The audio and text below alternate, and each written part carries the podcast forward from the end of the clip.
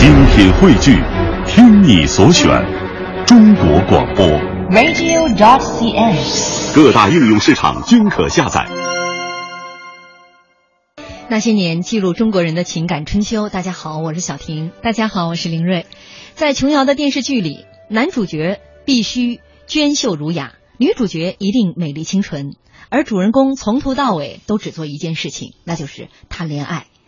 一个剧种以作者的名字命名，恐怕也唯此一个，这就是琼瑶剧。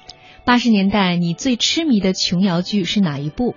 大家可以在新浪微博检索“经济之声那些年”或者艾特主持人小婷艾特 DJ 林睿来给我们留言互动。今天来到我们直播间和我们一起聊琼瑶剧的是影评家赛人，欢迎赛人跟大家打个招呼。大家好，我是赛人。我们的微博上无时无刻不在的这位网友说：“这个阿姨说来话长，让我捋一捋思路，太多的回忆了。”阿桑看世界他说：“今晚是女人的盛宴，男人的梦魇。”赛人，你说你属于哪一边的？我哪边都不是，又哪边都是。呃，我们捋一捋思路哈，从哪个回忆来讲呢？就从《几度夕阳红》嗯，哎这部琼瑶剧来讲，因为这部琼瑶剧是琼瑶阿姨第一次转战电视剧市场。电视市场应该这么说。对，嗯，这《几度夕阳红》实际上是第一部，嗯，琼瑶剧，第一部琼瑶电视剧，琼瑶电视剧，对，琼瑶剧，以前都是电影嘛，对，以前电影，琼瑶第一部琼瑶电视剧，在这之后再也没有，几乎再没有琼瑶电影了，嗯，只有琼瑶电视剧了。那么它宣告了一个时代的结束，也宣告了一个时代的到来。哎，就以前全是拍电影，如此重大，就在这儿。天哪，嗯，这听出历史的味道了吧？呃，他之所以呃来开创电视剧的市场，是因为之前的这个电影市场啊，他自己又要做公司，所以呢，到最后这个公司关被迫关门，因为市场不太好。呃，八六年《几度夕阳红》也是被邀出山嘛，呃。他有点背水一战这意思了。这部戏如果说没有受如此这个这么市场上这么热捧的话，可能琼瑶阿姨以后真的也就不怎么写了。对，确实。但其实这个《几度夕阳红》出来的时候，还是有它的这个戏剧性在里头的。其实当时他并不是就是专门在打造这一部剧，当时还是出于义气在帮朋友。他的一个朋友，然后当时是这个他本来原指定的这个编剧可能赶稿出了一定的问题。然后来紧急求助琼瑶阿姨，琼瑶阿姨就帮他写，结果写完了之后发现效果非常的好，于是就一集一集写下去。你指的是《几度夕阳红》吗？《几度夕阳红》，他因为本身就有小说，为什么还要一步步这么？因为要改成剧本啊。呃，但是我知道的改剧本的好像是一个姓夏的一个女士改的，我、嗯、好像不是她在来做这样的一个事情，嗯、因为她那时候我我印象中，因为她那个年龄很大了，因为写剧本也是一个很辛苦的一个事情。嗯，其实《夕阳红》其实以前也被一个人。拍过，就特别。过去是拍成电影的。对对对，一个我特别欣赏的一个大导演，拍风月片那个导演叫李汉祥，嗯，他是在一九六五年左右，应该不是，应该应该六六六十年代的时候拍过这一版。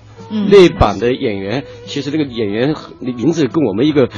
我们的一个领袖的夫人名字是一样的，她叫江青。呃，对，但是过去了，这是电影版啊。呃，刚才这三人也说了，《几度夕阳红》的历史意义哈，呃，不容忽视，因为它是结束了一个时代，开创了一个时代。嗯、你还记得你最初看这部电影的时候，呃、这个这个电视剧的时候，哦、你大概那那那个时候多大、啊？我觉得那个时候好像都是女生，一般都在看这个。呃，我这个时候你有点不好意思问人家年龄是吧？也也无所谓吧，也无所谓。嗯、那时候十四五岁吧，十四五岁左右在看的东西。但我看的时候，其实不是那个特别投入在看，每次是零零散散在看，到人家看。但这个电视剧有时候呢，为什么印象比较深呢？有时候去别人家的时候，呃，或者说走走到饭馆吃饭的时候，都会在放这个电视剧，嗯、所以我对这个电视剧的印象比较深。嗯嗯嗯，就其实你并没有主动去跟看他，对对对对，只不过是你发现身边到处都是他包围你。对对对对，嗯，是这个状况。对，这部电视剧当中，其实也是琼瑶第一次启用这个刘雪华。对对对，呃，刘雪华和秦汉从这部戏当中就奠定了他们两个这个情侣的位置。呃，稍微说一下秦汉啊，嗯秦汉他其他虽然看着长得很文弱的样子，他实际上他是个军人出身。他爸爸是孙立人，是国民党的一个营将，嗯，打那个缅甸战役是非常有名的一个一员将领，嗯，呃，他是这样的。秦秦汉好早以前就是他琼瑶剧起家的，他搞琼瑶剧，嗯、但是他在那个时候八六年之后，琼瑶电影是在七十年代末的时候就走向示威了，就越来越越呃那个时候各种状况开始。兴起功夫片儿了。呃，也不是个功夫片，是台湾台湾其实也没有正儿八经的功夫片。嗯就台湾本土的电影，就是后来有一种就是什么，就健康写实的东西，不是不叫健康写实，叫呃台湾新电影，就是以嗯侯孝贤、杨德昌嗯。带来一种新的一种电影的电影的面貌出现的。琼瑶电影，其实在那个时候，在那个没有在侯孝贤、杨德昌他们还没有起起来之前，琼瑶电影已经出现了一个比较衰退的这样的景象。嗯。然后呢，秦汉也随之有些小没落。嗯。让到了一九八六年的这一部片子，还有后面一个更重要的电视剧，就是也是由这个琼瑶指导，琼瑶的呃琼瑶剧吧，嗯情愿深深，嗯这两部剧剧。让这个秦汉重新攀上了事业的高峰。他和刘雪华因为《情愿深深》得了这个当年的，就是相当于咱们的飞天奖一样的，嗯就华视的一个奖，嗯得了是最佳，分别是拿到最佳男女演员奖。嗯嗯，这部戏也是让这个秦汉再次火了一把。然后刘雪华当时是刚刚出道，这应该是刘雪华第一部电视剧。第一部接的琼瑶电视剧，琼瑶电视剧琼瑶剧，对。据说当时也因为秦汉出道早嘛，所以在刘雪华的心中呢，秦汉其实还是他的偶像呢。呃，跟偶像当时这个搭这个第一部戏，这个据说秦汉很看不上刘雪华。因为我我当时看电视剧的时候，觉得一个很有意思的现象，嗯就是他其实讲两个年代，嗯这是这是那个琼瑶以前的电，也我们以往说琼瑶的那个作品都是时代气息不够浓厚，嗯但这个片子它其实时代气息很浓的，它是它讲述的就是说，呃，台湾的新移民，嗯就是从大陆过来的新移民，他们的经过几年的离乱的生活的，嗯发现了物是人非的一种状况。两代人除了爱情之外的话，它有一种真正的就是好，就是我们接下歌一样的来。要进入广告了。十七年来，我到过最远的地方是南极，纬度最高的地方是北极点。六千多篇稿件，五万多张照片，就是我常年在路上的收获。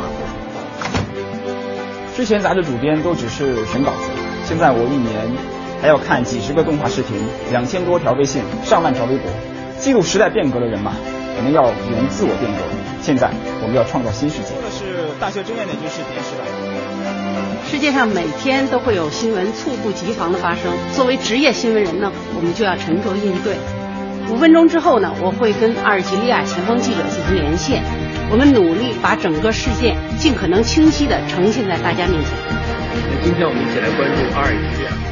刚当记者的时候啊，一篇八百字的稿子我写了四个小时，二十二年过去了，现在八百字的评论用不了一个小时。我对写稿永远充满了憧憬和热爱。二十四年前，我刚到广播电台的时候，我们的语速是每分钟二百二十个字，现在是每分钟二百八十个字。语速越快，越需要我们更加慎重地处理每一个字，因为我们面对的是数以亿计的听众。这是我记得出来。好的，我看一下。每天要面对四千五百八十八万粉丝，很多权威信息都是第一时间从这里发布的。我当记者六年了，之前还从未体验过如此强大的影响力。二零一四年巴西世界杯赛是我职业生涯当中的第七届世界杯赛。在二十八年的记者生涯当中，我和我的同事们已经为世界杯、欧洲杯制作超过一百八十期的跑步声。我是中央台记者张斌，我是新华社记者张倩松，我是一读记者马生国，我是新华社记者朱玉，我是中国青年报记者刘畅，我是中央人民广播电台记者郭靖，我是人民日报记者徐丹。记录时代，记录你我。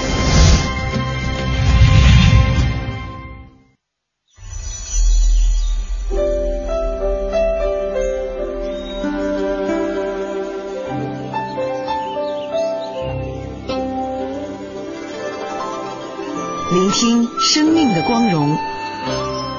中央人民广播电台经济之声。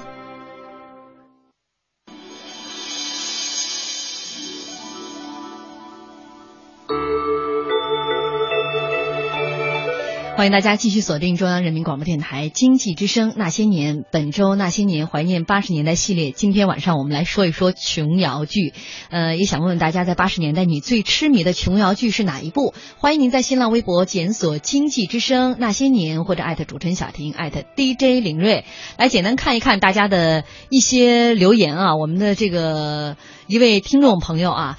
呃，叫做《紫星绿风》。他说太久了，后来的又翻拍过很多啊。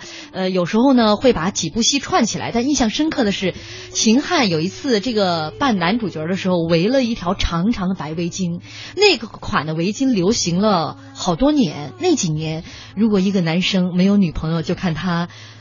脖子上有没有那样一条围巾就知道了。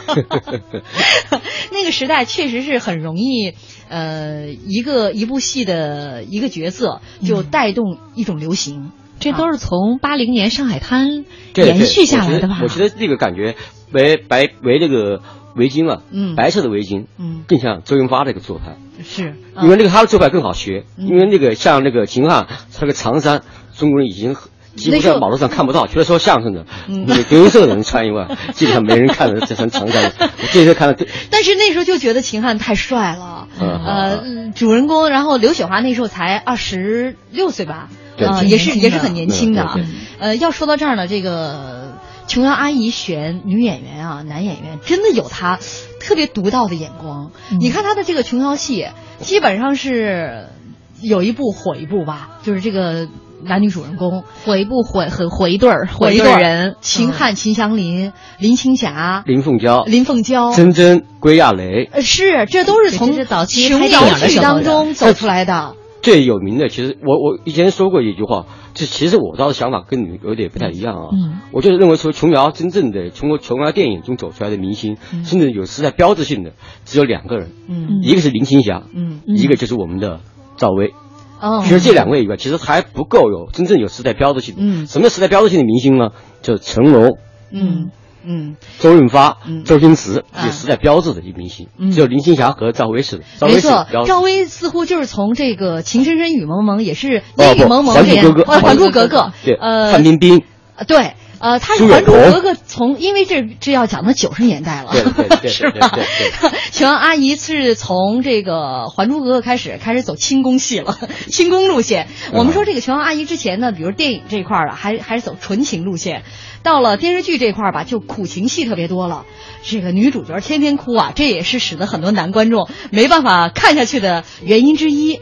但要说这个琼瑶阿姨选演员呢，你比如说选刘雪华，嗯，就特别能哭。嗯，据说他十秒钟就能哭下来，这都是当演员必备的素质，是吗？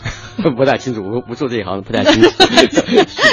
但是确实，他的演员永远是笑哭比笑好看，这估计也是他挑演员当中的一个非常重要的一个呃一一个标准，因为他哭戏实在是太多了。那你当年在看哭戏的时候，你会觉得很拖沓吗？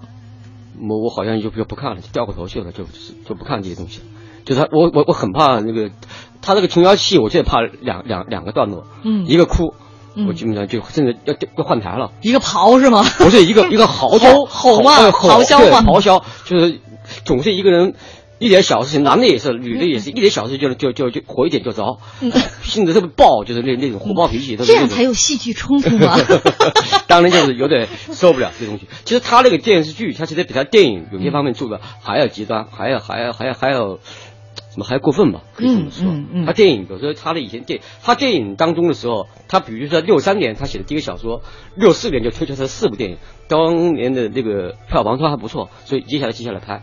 但是呢，其实琼瑶自己本人那时候还是小丫头，哈，她是四七年生人嘛，嗯，所以她自己的还很小，嗯。所以他控制不了这个整个的这个创作的这个这个东西。所以那时候他可能也是以一个小孩子的心情，对，来揣摩成年人之间的这样的情感的纠葛。呃，微博上这个红宇说，从八六年以后，琼瑶不拍电影，改拍电视剧。刘雪华八三年拍的《少女慈禧》，哎呀，这个就就好。很风靡啊！说琼瑶就相中她的大眼睛，钦点她做第一部电视剧《几度夕阳红》的女主角，开始了长达十年的合作。四月四二九幺，他说琼瑶剧里面最喜欢的就是《几度夕阳红》了。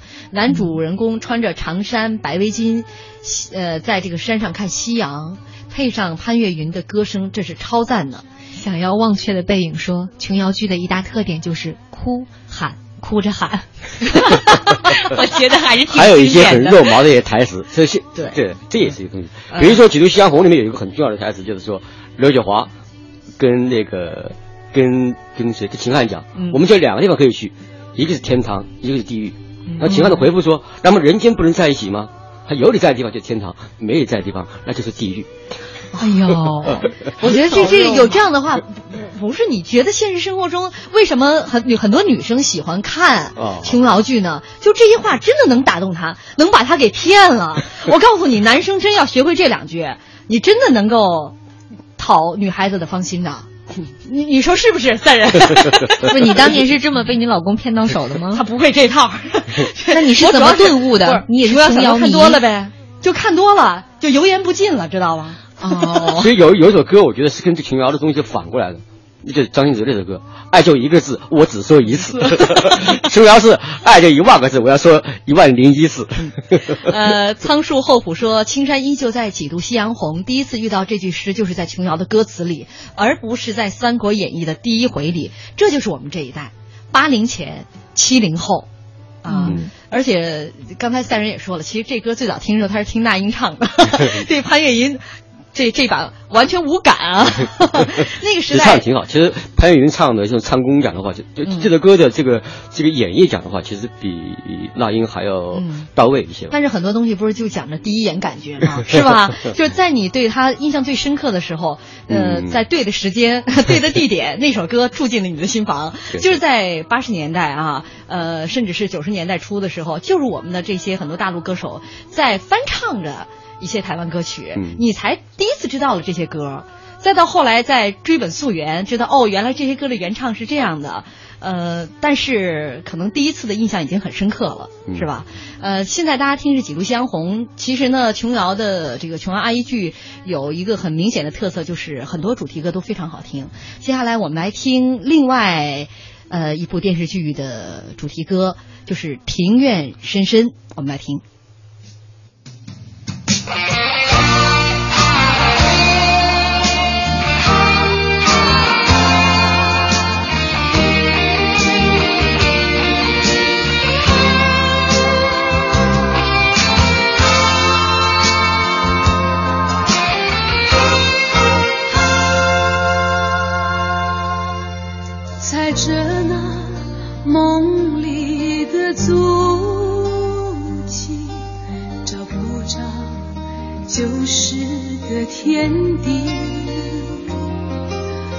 着那梦里的时光，留不住旧时的回忆。多少年的漂泊，多少年的相思，多少年流浪的日子，哦，堆积，堆积，哦，堆曲，这样一句庭院深深深几许，庭院深深深几许。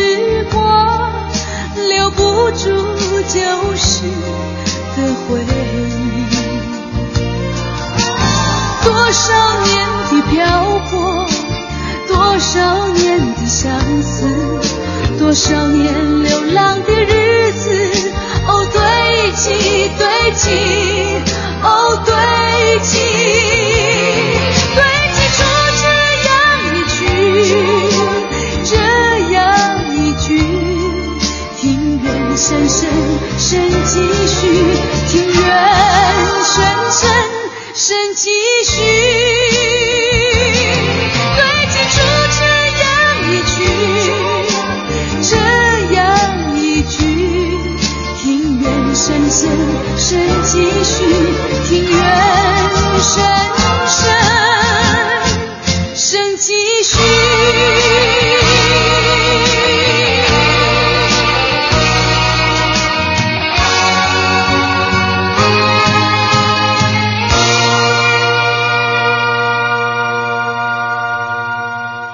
这首歌就是琼瑶剧《庭院深深》的主题歌啊。我刚才在讲呢，呃，像琼瑶阿姨的这些主题歌也挺有意思的。她的歌名啊，呃，像这个叫《庭院深深》，它还有插曲叫《深深庭院》。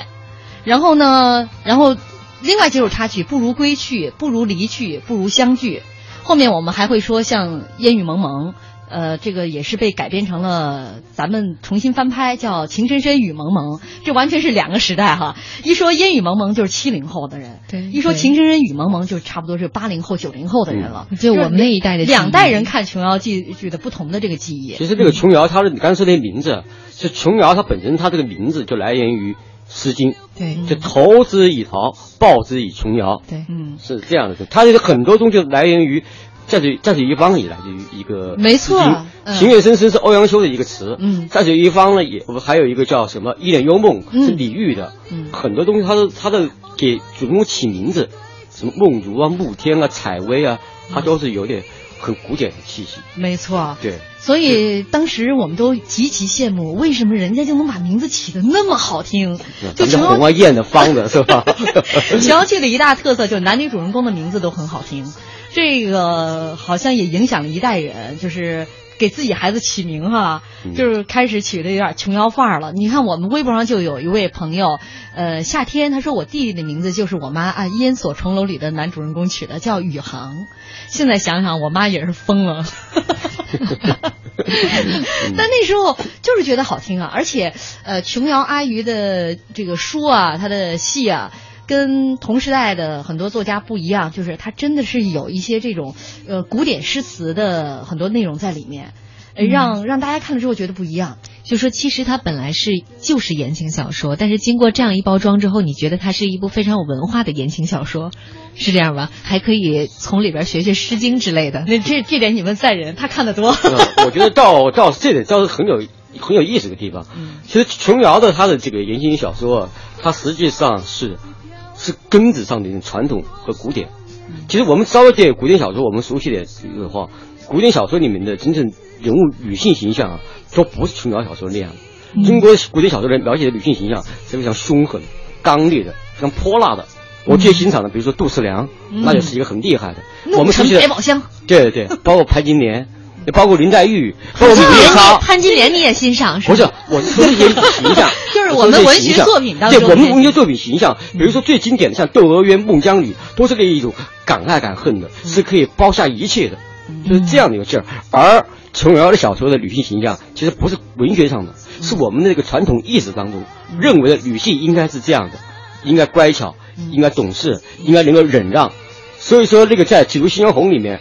秦汉演的这个何慕天曾经批评过他的女儿何长霜，一句话就是说：“嗯，这句话等着我们留在广告之后再来跟大家来分享。”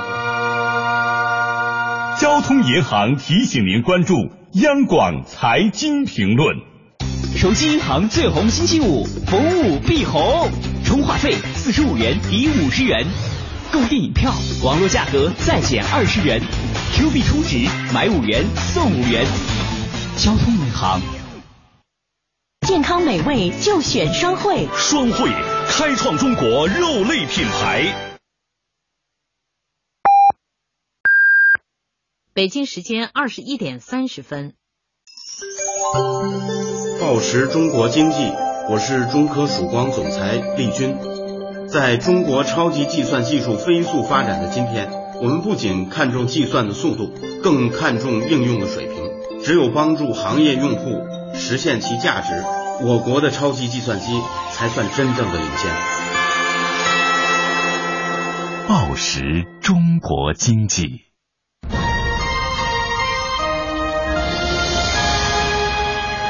经济之声。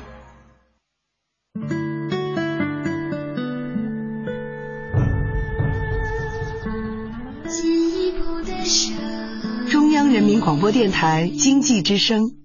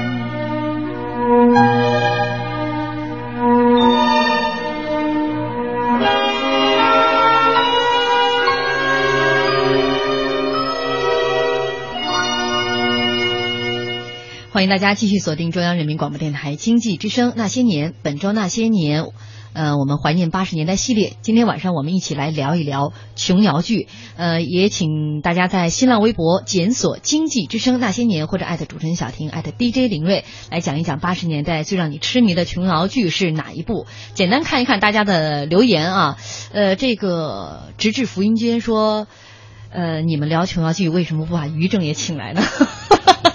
哪壶不开提哪壶啊！你说都因为于正这这这茬事儿，琼瑶阿姨都要封笔了。呃，燕子归来说，最痴迷的琼瑶小说改编的电视剧还是《几度夕阳红》。呃，当时听到这首主题歌啊，脑海里边会浮现电视剧的主人公何慕天和李梦竹的形象，两人在艺专相恋，没能结为终身伴侣，但到了中年，各自有了家，有了孩子，还是忘不掉那段真情。命运又让他们在台北重逢，在八十年代的社会环境下，对爱情故事的描写应该是大胆的。嗯，有好多朋友在说，他们基本上都是既看过书，也看过电视剧。想要忘却的背影，他说那时候上学书包里总是装着他的书，特别喜欢他的描写，他搭配的小诗。对比起电视剧，他个人可能还是更喜欢他的书。他说这应该也影响了那一代青春年华的懵懂初恋。没错，那时候上课都偷着看，然后把书呢还得换上语文课的书皮儿，摞在外头的那种。没错，这可能大家都干过哈。嗯、这歌是庭院深深的插曲，《不如归去》。据说呢，当初这部。电视剧在台湾播放之后哈、啊，呃，像考园艺啊、艺术啊、心理系的学生激增啊，大家都为了体验一把什么佩文呐、啊、非凡呀、张含烟的他们的生活经历，就所以比较有意思的事情。其实庭院深深的，它是在台湾的这个收视率的这个火爆程度，嗯，是比《几流香红》还要厉害，对，嗯、还好很多。应该是达到了。而且这个就这个就刚才说了，就是说这个电视剧才是真正的把秦汉和刘雪华贴上了这个电视的一个一姐的这样的宝座。嗯，其实有好多作者啊，现在都在回忆八十年代庭院深深在台湾有多火。嗯那个这个作者他在呃回忆说，他当年还很小，那个时候他印象很深，就每次看的时候，发现他妈妈都在旁边哭，然后他跟妹妹一定会回头偷看妈妈这个桥段有没有哭。当时还特别认真的问你为什么总哭呢？然后妈妈总会甩你还小，你不懂。你你当年也没这样说过吗？还是你那时候已经懂了？对，这个我都是偷摸看看书啊。啊，这电视剧其实呃，当时我们能看到的琼瑶电视剧还是比较少的，嗯对吧？对对呃，几度夕阳红是一部，然后呢，印象当中烟雨蒙蒙是一部。最早我呃，我们还有自己拍的琼瑶剧，对在水一方，是吧在水一方他是梁延进他导演的对，他还特别早，是八六年就播了。不是说这个在水一方之前，得先让赛人把刚才没说完的话 得说上。我们说的呃，就是你刚才说的剧情当中，对于女主人公的这个刻画，琼瑶剧呢是真正是把我们这种传统当中对女性的这种呃这种审美哦哦啊哦，是琼瑶剧当中。体现出来了，哦而我而我们传统很多艺术作品当中讲的都是一些呃像什么呃潘金莲呢？啊、特别心狠手辣的这一类角色，就是杜十娘，或者说个性很鲜明的，嗯。或者像像呃孟姜女，就我们比较熟悉的这种，还有一种就是很有一些英雄豪气的，就是《水浒》里面的女性形象，嗯。会有像孙二娘啊、不大嫂啊，都是这样的一种。嗯。包括《红楼梦》里面这些女的也是，其实跟琼瑶的小那个女性形象也是大不一样的。嗯。她们不是那样的憋屈，嗯。不是那么的压抑吧。嗯像那个在那个在《几度夕阳红》里面，这个我说电视剧里面有一句台词是这样的，嗯说何慕天看到自己女儿那么的自我，那么的自由，他受不了，他就让别人去教育他。嗯他说另外一个女孩就是就是那个李梦竹的女儿，叫杨晓彤，你看这样的女孩这么斯文，这样斯文的目的是什么？才会让男人会去疼爱她。嗯这就是琼瑶很多小说当中的一个表达。哎，所以其实按这个说法来说的话，琼瑶剧应该很有男性市场啊，因为他把这个，但是他没有男性趣味，他没有男性的趣味。我告诉你哈，啊这个人都是功利的，嗯他只会把这个这部琼瑶剧当中最为他所用的那部分给摘取出来。比如说，琼瑶剧虽然男性观众不多，但是却奠定了男性观众择偶方面的呃其中的一呃一个重要一点，就是琼瑶剧当中的女生都是温柔的，长发的，对吧？大眼睛的。嗯，你看到现在，怎么赶也赶不走的。刘德华找对象都是这样，你知道吗？我就记得早年一采访刘德华说他的这个梦中情人是什么样，就一定是要一口一头乌黑的长发，连广告当中都这么讲，所以是影响了很多人对于自己梦中女孩的这样的一个呃一个形象吧。我觉得还是这个传统意识吧，就是传统的东西，传统要求的这个中国女性就是要要那样的。嗯其实温良恭俭让这五个字主要是针对于女性的，嗯所以毛主席说不要绣花，不要这样，不要这样，其实其实不要像女人那样 干革命，是吧？其实指的就是温良恭俭让这些东西要求是女性的。嗯这是后来琼瑶剧的示威也在于，随着这个现代社会分工嗯越来越细，女性走上社会的机会越来越多，所以女性的这个价值其实要重新认识，嗯不能。按旧有的价值观是不行的，但琼瑶非常非常之怀旧，她还愿意回到那个旧有的价值观里面的。他那个导演啊，就是琼瑶剧的金牌导演刘丽丽，嗯，她就是一个非常有旧有价值观，她是在工作上极其拼命的一个人，一天工作传说是这三天三夜不睡觉，嗯现在生活中她是一个极其保守的人。她嫁她没有嫁给一个人，她现在可以说她至今未婚，可以可以说她已经结婚了。她跟那个董林湖也是一个台湾的一个著名的电视剧导演，他们成为一个伴侣。董林湖有老婆，他愿意做偏房，一直做到现在。这就是这个电视剧导演，他这个他有这种心态的人，才能拍得好琼瑶剧。天哪，就是他就是忍辱负重的这哦四个字的典型的代表。我觉得一说到八卦，这个赛人特别有话聊。我我我得平复一下自己内心的这个心情。我们来听一首歌《在水一方》。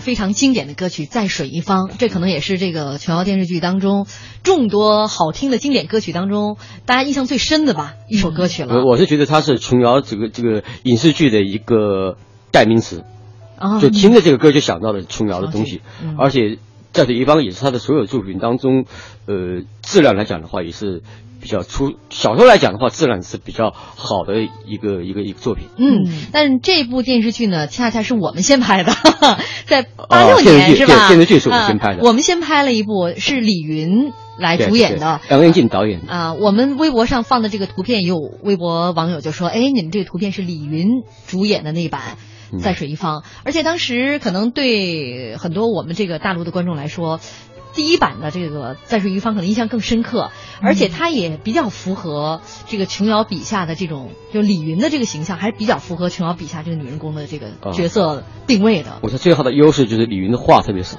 不是刘宇华的刘宇华的话太多了。你这么说他会伤心的，就是因为他话太多，我这辈子都不可能去演琼瑶剧。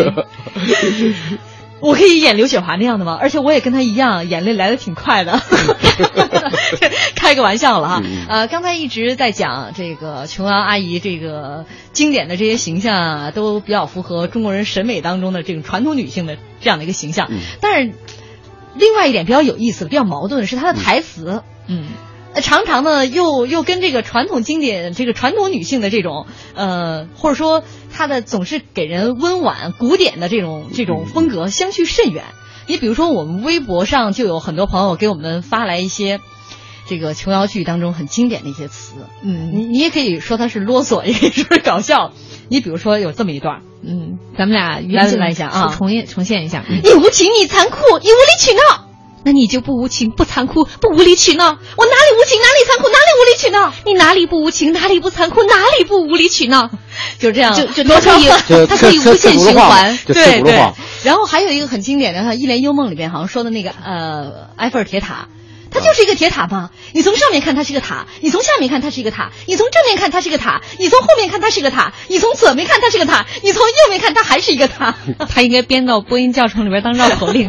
我还看到一个啊，就那年那人，他也发上了一个特别好玩，这是《情深深雨蒙蒙》后来的版本。啊、就是在就是我们在八神在这个电视剧当中我们能看到，其实再往前再走一点，琼瑶的那些电影当中的台词，或者说杨元进。导演拍的这个电视剧版的那个《在水一方》，嗯，就是王思怀和这个李云演的，其实他们台词上面没有这样的、嗯、这样的车轱辘话，这样的、嗯、就是淡闲话吧，就是、嗯、你就是车轱辘话，其实还是为了撑时长，是吧？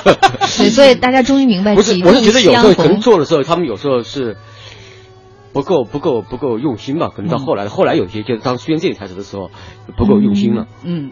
但其实它也成为了琼瑶剧的一个标签，《几度夕阳红》四十万字，所以你说压缩一下，其实十万字就够了，把车轱辘话压缩一下。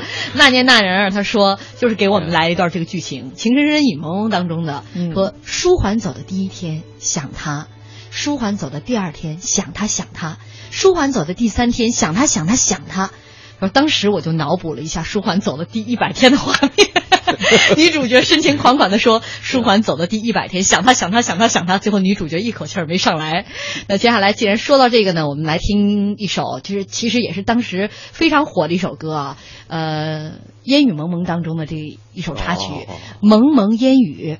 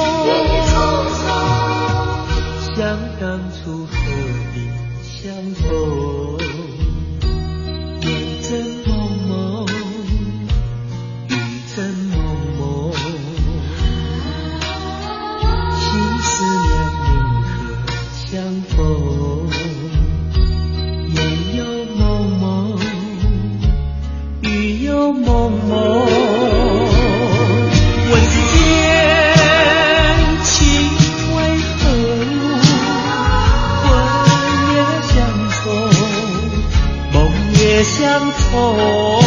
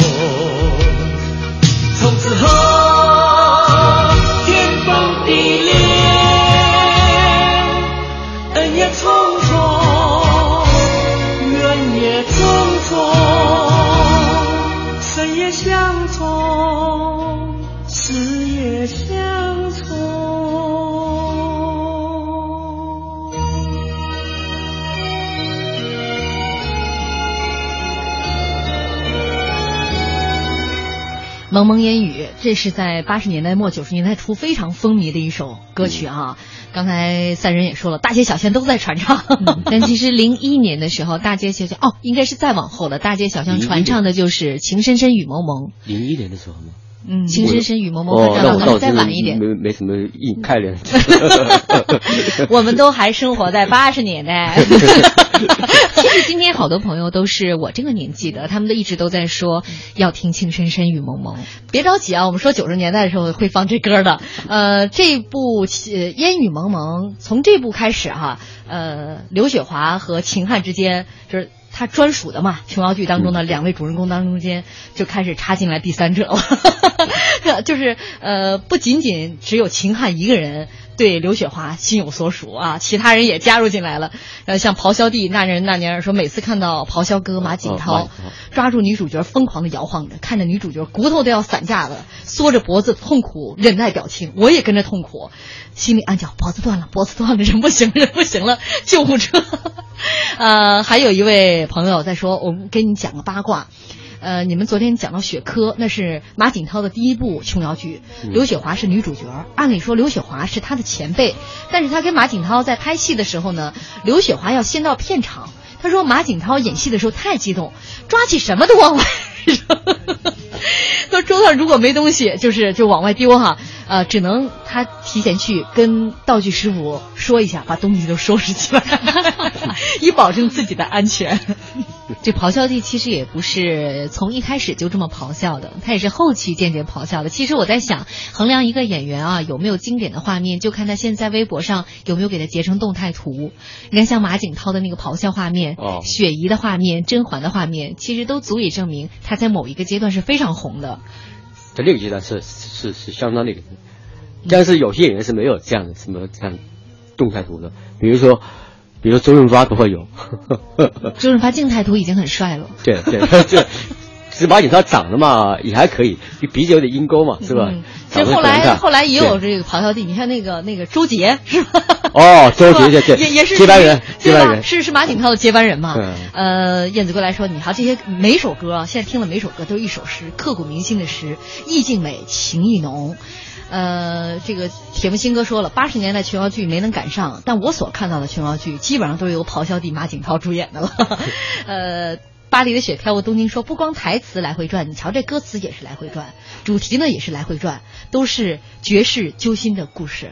对，大家都已经总结了，琼瑶剧就是那几大特色嘛，是吧？嗯男主人公帅，女主人纯，女主人公纯又漂亮，然后纯纯啊，结合，然后爱哭 是吧？嗯哭的死去活来，然后大家都不用工作，还都特有钱。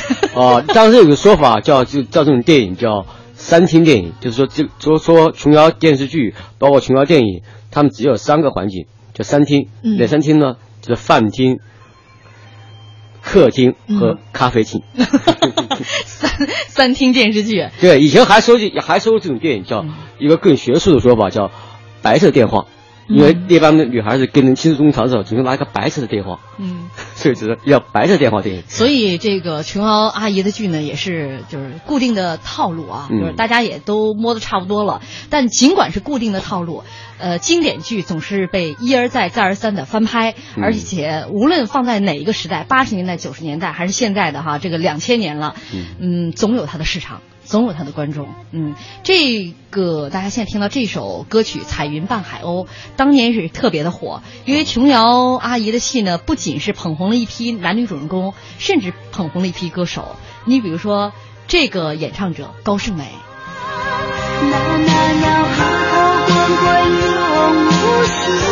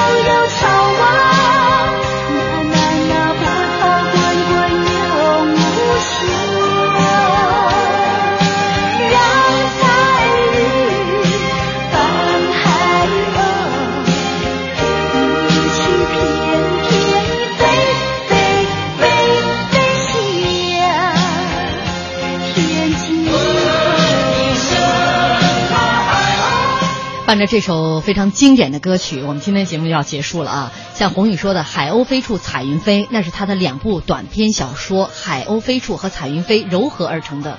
故事情节你不一定记得，但是高胜美演唱的片尾曲《彩云伴海鸥》你一定听过。嗯，今天非常感谢赛人做客我们的节目，也感谢大家的收听。今天周末了，祝大家周末愉快，我们下周再见。